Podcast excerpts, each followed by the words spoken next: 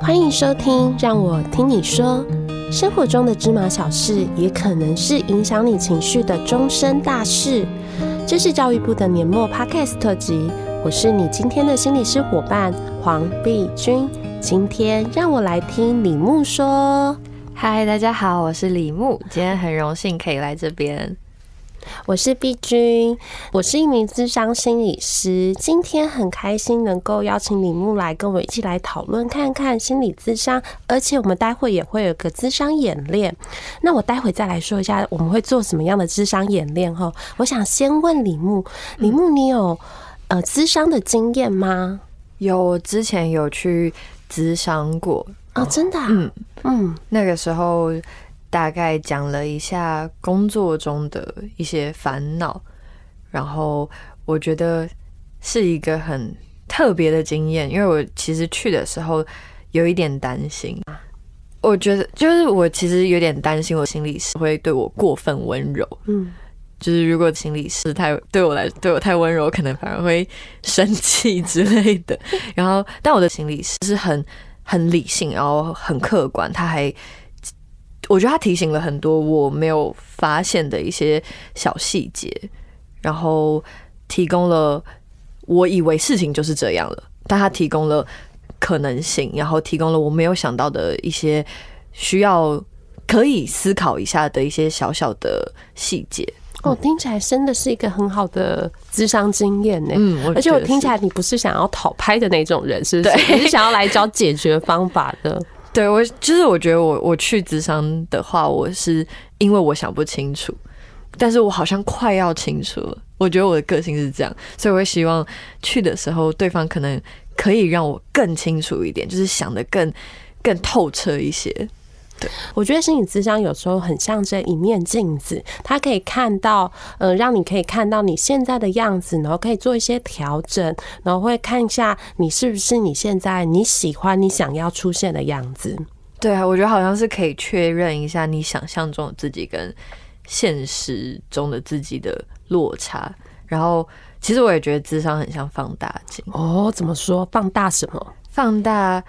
就是你，当你需要放大镜的时候，你一定是知道你想要特别放大哪些地方，你你想要看哪里，是不是？但是，但是，但是有时候人很难当自己的放大镜，你很难可以那么清晰的去关照一些小细节。然后，我觉得心理师就像放大镜，它可以发现你可能想要更了解的地方，然后它可以引导你去到那个。你想要去的思考的地方，所以上次的这个智商经验呐，有让你放大什么吗？我觉得是哦，我觉得我上次的智商经验是心理是让我比较，他给了我一个很安全的空间，然后让我面对我就是有这些问题，因为其实我觉得。有时候你想不清楚，可能是临门一脚，就是还是我还是有一点不愿意去承认说啊，我就是有这个问题，就是啊，这个问题就是会影响我，我会因为这些小事情感到难受。就是有时候我也想要抵抗，我不想要那么脆弱，但心理是给了我一个很安全的感觉，是你承认它不会有什么损失，你反而是更清楚的知道你需要在。哪里更保护自己？就那个保护不是我关起来，是我知道这里有可能会受伤，所以我可能可以做一些心理准备，或者是我可以想一些缓冲的方式。对，我觉得是这样。我们刚才说了照镜子跟放大镜嘛，对不对？嗯、我觉得你刚才说的回头来看看自己不愿意面对的地方，嗯、我觉得真的好贴切哦。我觉得感觉这个是。大家都蛮困难去去面对的一件事情，因为我们的社会常常要我们表现出好的地方，像我们刚才在节目前，我们有谈到社群媒体嘛？哦，对，社群媒体也是崇尚着我们要表现出那个很棒啊，好像我很有活力，我很乐观，我很正向的那个状态，所以好像我们就很不容易去露出我们那些很脆弱、很阴暗的样子。嗯，大家开始习惯只呈现好的东西。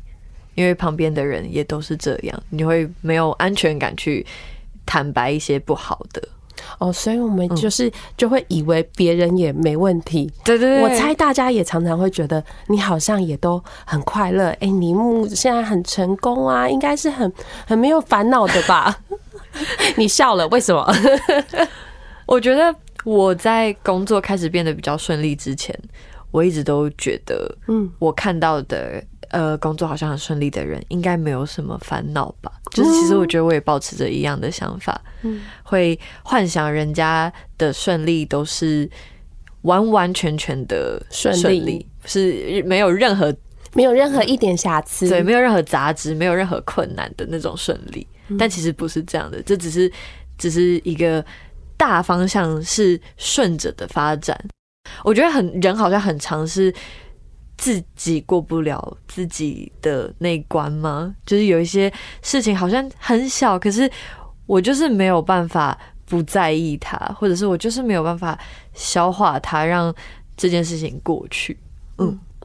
所以，我们待会呢，我们就会来进行一个智商演练。那智商演练跟我们一般的心理智商不一样，因为一般的心理智商是保密的嘛，就是不会有其他人知道，除非有一些特殊的状况。嗯，理论上都不会有任何人知道。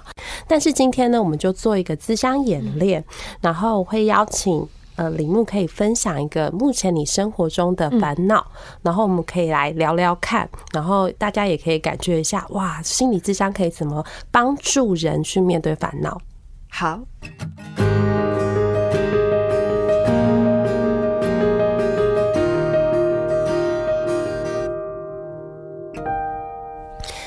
李牧今天想跟我们分享的烦恼是，呃，我觉得。我有一个很奇妙的烦恼，是我开始，我觉得我的抗压性变高了。就是有一阵子，我突然觉得，哇，我好像长大变成一个大人了。就是我的抗压性变高了，遇到一些，因为我其实是一个蛮容易因为一些小事突然慌张啊，或者是呃一些很小的事情，我觉得难过的人。但是我最近开始觉得，我是不是抗压性变高了？我好像在遇到这些事情的时候，我的反应不会那么在那么激烈了。但是最近很认真的仔细想一想，会有点害怕，有点担心，我是不是只是开始习惯压力，然后慢慢有点感受不到它？就是我其实并没有消化它。怎么说？怎么说？呃，那种感觉是。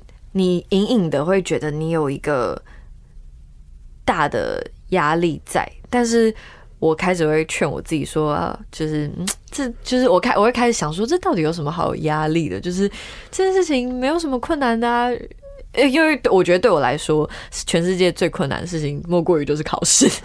然后我有一天啊，就好像就安慰我自己说。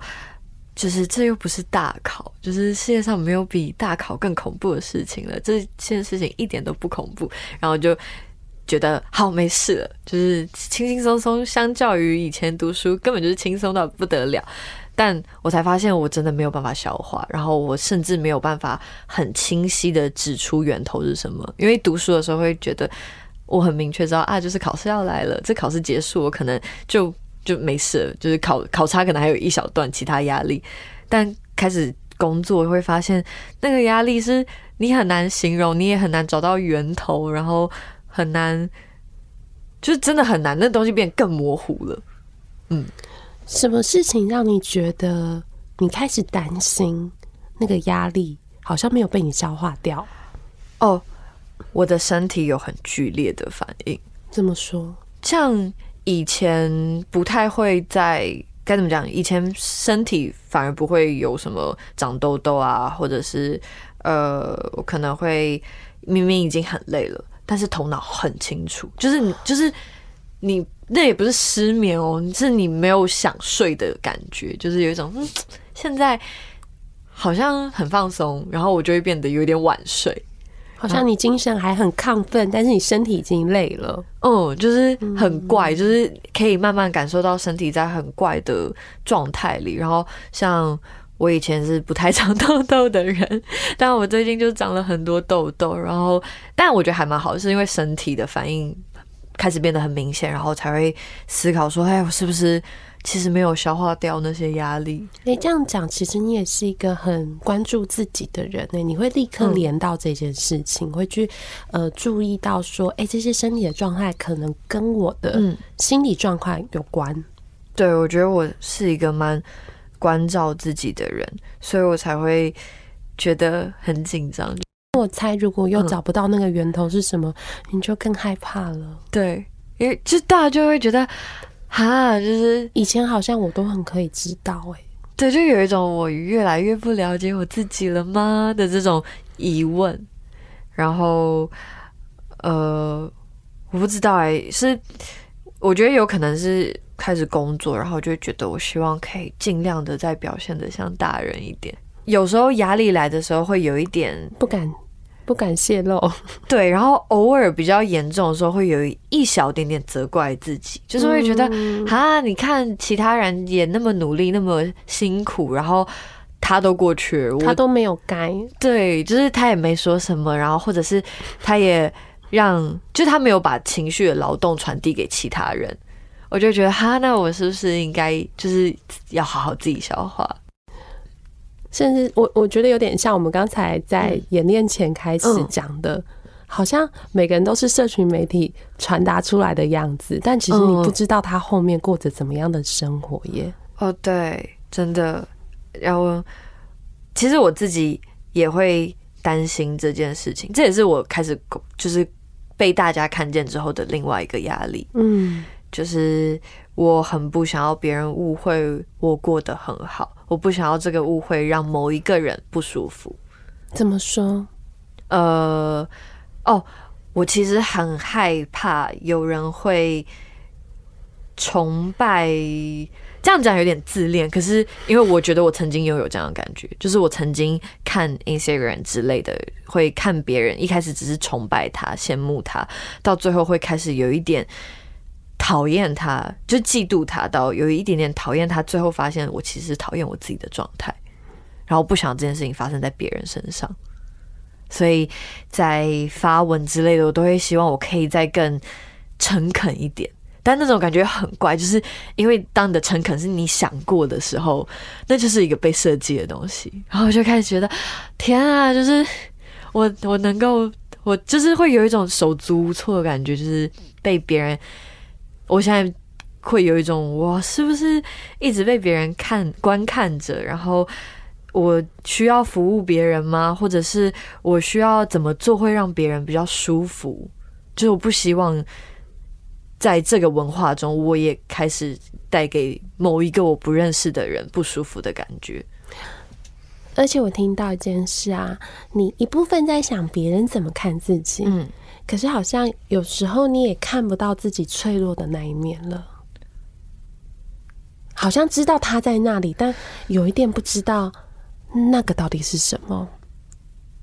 我觉得是因为，呃，以前可能对自己的想象，或者是对自己认定自己的样子是比较明确的，就是我可能是一个怎样的人，但是。开始工作之后，接触到的人变多了，然后有时候会收起比较自己觉得个性上比较不好的东西。我可能想要变得比较圆融一点啊，或者是希望，就是我觉得我一直想要让别人不到喜欢我，但至少跟我相处的时候是舒服的。但在这个过程中，我觉得我有一点不太确定。做选择的时候的那些我，是不是真正符合我的心意的？嗯，所以这会不会让我们也越来越跟那个有压力的自己离得越来越远？我觉得有一点这种感觉，有点像是呃，那个有压力的我是最最。童真的我吗？嗯，最像小孩子的我，真的啊？对，我觉得有点像这样，就是那个我是怎么讲，不太不太修饰的，对，不太修饰，不太有防备，然后就是就是就是那个有点迷迷糊糊，对，但是很 real，对，就是就是对，就是就是就是最原始的那个样子。可是我觉得我一直在工作的过程中调整我呈现出来的样子，嗯、或者是我会开始思考，就是以前讲话就是比较直觉，对，就是不经大脑。可是现在就连发泄的时候也被观看，我都会觉得我前一秒有在思考，嗯，我要下一秒讲出来的话，我就开始觉得天啊，我都不用休息的吗？我的脑袋，哎、欸，所以就很像你刚才说的，在各个时刻都有一种被。观看，嗯，就算没有人真的在看，你自己在看。嗯、对，我觉得我把自己，把我想要的那种成熟的自己拉得很高，嗯，去看现在的我的状态。嗯，那如果回到我们刚才一开始说的那个压力的状态，嗯、越来越感受不到压力，然后其实心里有一点害怕。嗯，那如果啦，嗯、如果啦，在现在的生活中，嗯，我们可以。微调一点点东西就好，嗯，加一点什么？那些所谓的，不管是所谓的呃不修边幅啊，嗯、或者你说的那个怪，嗯，但又无伤大雅的话，你会想加什么？在这个压力的情境之中，我最近 讲到这个就笑了 哦，因为其实我有想过这件事情，是吗？嗯，只是我好像不太知道怎么。下手，嗯，我最近就会带着一个小小的吊饰在身上，嗯，嗯，觉得它的材质很像那种安抚巾，然后我有我最近就偷偷把，也不是偷偷，反正就是我最近就把它别在身上，然后有时候看到会觉得好像好一点，就是怎么讲？好像我好像我觉得就是你讲的，好像就是有点像，我没有想过，但是其实好像是有点像设定一个连接，一个一个任意门或通道嘛。现在想起来感觉有点像这样，那通道蛮可爱的，在那一刻你可以跟自己稍微靠近一点点，是是是，而且没有人会发现，没有人知道你在干嘛，因为他看起来很平常。这好像是一个还蛮有用的方法，我有想着就是。能够再多该怎么讲？我我有我有想过要在工作的过程中帮自己放一些有点像灯塔的东西，就是像我现在身上会带精油之类的，就是我会希望我好像可以闻到那个东西的时候是会。连接到一些比较好的的空间的感觉。灯塔是一个指引方向的东西哦。嗯，你想去哪？我吗？嗯，我觉得我想要回去安全空间里，嗯、一个自己的房间的感觉，就是是可以稍微。把门窗都关起来，就是现在没有人在 跟我讲话，然后现在也没有人在看我，所以有时候即使是在一个压力情境很大的时候，嗯、也许你可以透过那个味道，嗯，或者是那个安抚剂，我们可以稍微逃跑一下下。嗯，没有人知道我们在逃跑，但其实我们闭上眼睛，我们就在逃跑。对，没错，逃跑到那个自己的空间，嗯，跟那个有一点点很容易在压力情境下会 freak out，嗯，会很害怕、很紧张的自己相处一下下。嗯，好像是这样，好像真的蛮需要能够在接近自己。我我觉得。这件事情很有趣，是我好像在大家面前变得赤裸了，可是我离我对自己变得不赤裸了。然后我会希望，就是这个方法有机会让我可以该怎么讲，在压力很大的状况里，可以回到那个自己的状态，就是看看看。该怎么讲？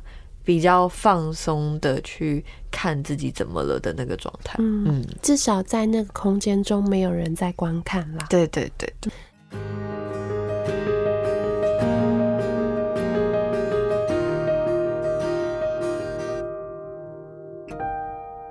李牧，刚才我们这个咨商演练，嗯，你的感觉怎么样？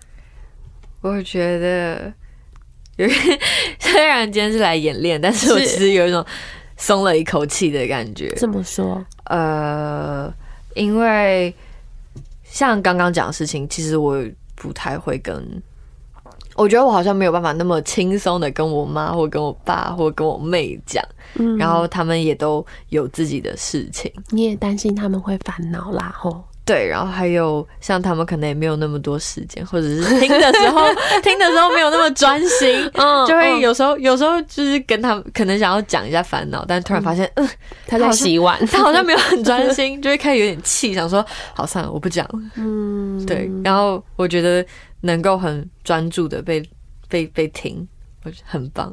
所以那个专注啊，然后没有被没有负担的被倾听，嗯，对你来讲是很有意义的。我觉得是，我觉得其实只要知道被听到就已经很好了。嗯。的确是诶，有时候我们在讲这些烦恼的时候，我觉得最伤心的是不被听见，对，或是他好像很忙，对，就是你想要讲的那个对象，好像永远没办法集中。嗯嗯嗯。那在那个过程中，如果我们现在已经结束演练了嘛，嗯、那我们从谈压力啊，谈、嗯、到哎、欸，最后我们好像甚至也有一些小方法，嗯、那个感觉对你来讲又是什么呢？我觉得，我觉得好像变得比较清楚自己在做什么，因为像刚刚讲的事情是我已经有做的嘛。可是，在来在我们提到这可能是一个方法之前，我好像没有想过，他们就是他们就是我帮助我自己的方法。就是知道他知道我正在帮助我自己这件事情，我觉得还蛮好的。嗯，就是哦，虽然我很模糊我自己的状态，但至少我好像有在修照顾我自己，对，我有在修护一些小小的自己的零件。嗯嗯，哎、欸，而且我觉得啊，如果知道这件事以后再去做这些东西，我觉得那感觉又会。很，不一样哦，有一种啊，很比较安心的感觉。嗯嗯嗯嗯，呃，其实不管是生活中的这种压力呀、啊，其实压力有很多啦，有像刚才李木说的工作上压力，还有以前的话有你 大考最恐怖的压力，应该也是我们现在很多听众朋友会面对到的那个考试的压力也好啊，应该都会很困扰。你自己，没错。但是其实我们现在在学校其实是有很多的学生辅导资源的，比如说在辅导室啊，有辅导老有专辅老师，然后也会有心理师跟社工师可以申请。哇，那申请下来的话，就会有人可以听听你说话。哇，那个专注，没错，不被负担的聆听，李牧很推荐，对不对？对，我其实国中的时候也会找辅导老师。哦，是哦，那可以请使用者提提供一下服务的体验吗？我觉得在学生阶段的时候，在学生阶段是因为我国中是住校，嗯，所以其实大很多人会面对到想家之类的这些问题。然后辅导老师其实也是就是跟大家朝夕相处，所以其实不止我，就是身边很多朋友都会就是可能午休就是不想睡觉。去找老师。一开始有些人可能是不想睡觉，但后来就开始变成真的在讲一些自己的事情。我其实我觉得对国中生来说是一件非常好的事情，就你刚开始认识情绪的时候，有人可以帮你一起，对，陪你一起去认识你现在感受到的东西，我觉得很棒。哎，我猜你也是那时候就开始学习照顾自己，耶。哦，oh, 对，因为我听起来，刚才我们听你分享那个情绪的照顾啊，我觉得你是老手，大家真的要照顾自己的情绪。对啊，所以如果你今天其实你心里有一些烦恼或有些压力，甚至像刚才林木说的，你想要更了解自己的情绪，你都可以透过我们学生辅导的呃资源来照顾自己。这样如果是国高中小的话，你们都可以到辅导室，然后去找辅导老师讨谈一谈，然后或是如果辅导老师觉得哎你有需要的话，他也可以帮你申请心理师或社工师的服务。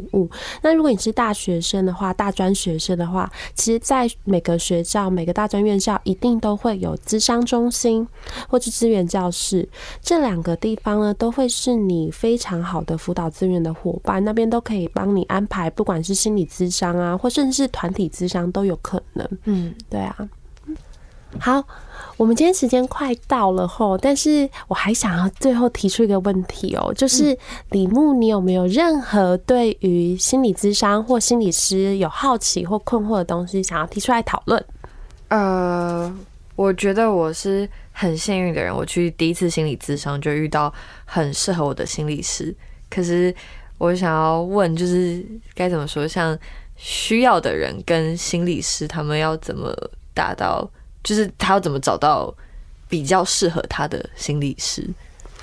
呃，心理咨商的确是有它的适配性，就是不同个性的心理师或者不同个性的个案本来就会有不同的组合嘛。那一个部分是你也可以跟呃。呃，帮你协调派案的老师，或者是呃资源去讲说，哎，你的需求是什么？比如说，也是有些人也会说，哎，老师，我不要讨拍，我要来解决问题，也是可以讲啦。因为讲了以后，这个心理师就会更了解你的你的状态嘛。然后另外一个部分的话，其实我觉得那个适配性有时候是需要稍微磨合一下的哦，所以不要第一眼就见真章哦。有时候可能你给心理师或给自己比多一点。时间、嗯、多一点时间，也许是六到八次，你感觉一下，哎、嗯欸，也许一开始的那个不协调啊。其实不是你们不协调，嗯，是你其实还没有那么习惯，那么准备好要面对自己的问题，所以你会有很多的不安或者是恐惧，你很容易觉得说啊，是不是他让我不安？是不是他让我恐惧？可是其实可能是面对这个议题，我们本来就有点不安跟紧张，或者是还没有适应，可以跟一个陌生人说这件事。是是是，所以的确我们也需要一些时间，让心理师或者个案可以彼此稍微。习惯一下，对，熟悉一下，那可能这个适配性就会出来。了解，嗯，谢谢李牧今天来陪我们聊聊心理咨商，也跟我们一起来演练了咨商。那这个咨商演练呢，跟真正的咨商还是有些不同，嗯，所以大家也可以特别注意一下。感谢收听，让我听你说。倾听不同的故事，带来与情绪和解的可能。如果你有咨商的经验，或是在这集节目中得到疗愈，欢迎留言告诉我们你的想法，或是发文分享你收听的感想。Hashtag 让我听你说，一同响应心理健康。也欢迎继续点开其他集数，与我们一起展开对话旅行。